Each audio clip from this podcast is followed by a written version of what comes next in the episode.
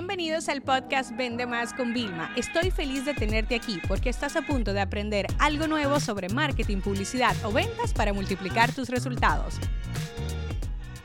El poder de un buen testimonio, de tener credibilidad, de generar confianza, es cada vez más relevante en el proceso de ventas. Fíjate algo. Nosotros tenemos que hacer marketing todos los días y ventas para los clientes nuevos que nos llegan, pero también tenemos que hacer marketing y ventas para los clientes existentes.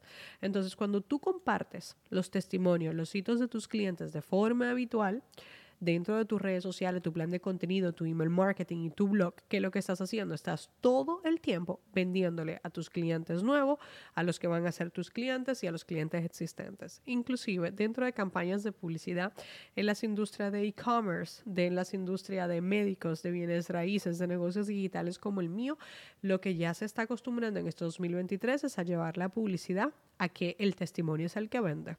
Ya no solamente mi vídeo de venta, que también puede funcionar, sino es el testimonio, el resultado, la historia de éxito de otra persona. Y en este contexto tenemos dos opciones de hacerlo. La opción número uno es compartiendo el testimonio, ya sea el pantallazo, el vídeo, testimonio, etcétera. O la opción número dos es contando una historia y aplicando el storytelling. Mira, aquí te presento a Vilma. Vilma llegó a nosotros con un problema que no podía escalar su facturación. Con Vilma hicimos esto y esto y estos fueron los resultados que consiguió Vilma. Si tú quieres que hagamos lo mismo que hicimos con Vilma para tu negocio, hablemos o compra, etcétera. Ya, ya, vamos, aplica, hacemos la llamada a la acción que encontremos nosotros pertinente. Lo importante es ver ahora mismo en tu estrategia de ventas, en el proceso de preventa, durante la venta y postventa, que se supone que tienes que seguir vendiendo, ¿Cómo están los testimonios dentro de ese plan? Tú ya tienes un documento con todos los hitos escritos en texto que tú has generado para tus clientes, porque nosotros los tenemos recopilados en consultoría, todos los hitos. Mira, el cliente aplicó una estrategia y generó más de 200 mil euros extra en cuestión de meses. Perfecto. Otro cliente no tenía nada y consiguió lanzar el proyecto desde cero en alto, ¿vale? En cuatro meses.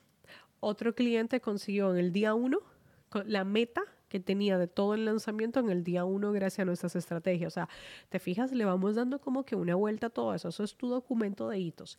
Y luego tienes que tener un documento con los testimonios, dividido por los testimonios, una carpeta con los testimonios en audio, una carpeta con los testimonios en vídeo y un documento con los testimonios en textos y los pantallazos de testimonios. Y aquí es donde te voy a dar pues el cherry de la copita, ¿vale? Está muy bien pedirle testimonios a las personas, pero yo siento que muchas veces se cohiben, ¿ok? O están demasiado sueltos. Te ponen el mejor testimonio de la vida, que no necesariamente es el que más convierte, porque la gente está como escéptica. Mm, esto suena fanaticada, ¿no? Es como cuando tienes un artista favorito que todo lo que haga te parece fabuloso y eres el que lo defiende a muerte sin problema porque eres como que muy fanático. Nada, ese tipo de testimonio está bien para rellenar, pero no deberían ser la mayoría. Yo he notado que la mejor forma es como, bueno, mira, porque yo ayudo a muchos clientes. Si hay algún cliente que lo diga aquí en la sala y lo ponga, no, a mí Vilma me ayudó a conseguir esto, natural, en un live, en un Zoom, eh, en publicaciones de redes sociales. O sea, yo siempre estoy como una, ¿tú te acuerdas de los cazadores fantasma? pues yo estoy cazando testimonios todo el tiempo.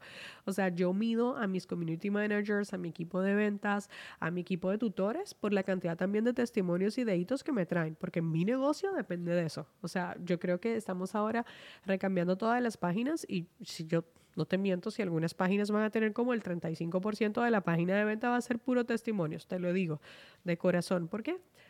Porque yo dejo de vender y vende mi cliente por mí. Entonces ahí es donde se ve que realmente lo que yo estoy ofreciendo sí genera resultados, ¿vale? Para poder atraer a otras personas. Al fin y al cabo, tú y yo nos llevamos de las reseñas de Amazon de gente que no conocemos. Elegimos un hotel de gente que dejó comentarios que ni siquiera conocemos. Nos vemos influenciados por las opiniones de extraños una y otra vez, pero eso es lo que nos hace sentir en confianza al momento de nosotros abrir la billetera. Así que la pregunta clave va a ser, ¿Cómo vas a promocionar tú? ¿Cómo vas a incluir tú en tu plan de contenido todo el tema de testimonios? Esto es algo sumamente importante que todos debemos de priorizar.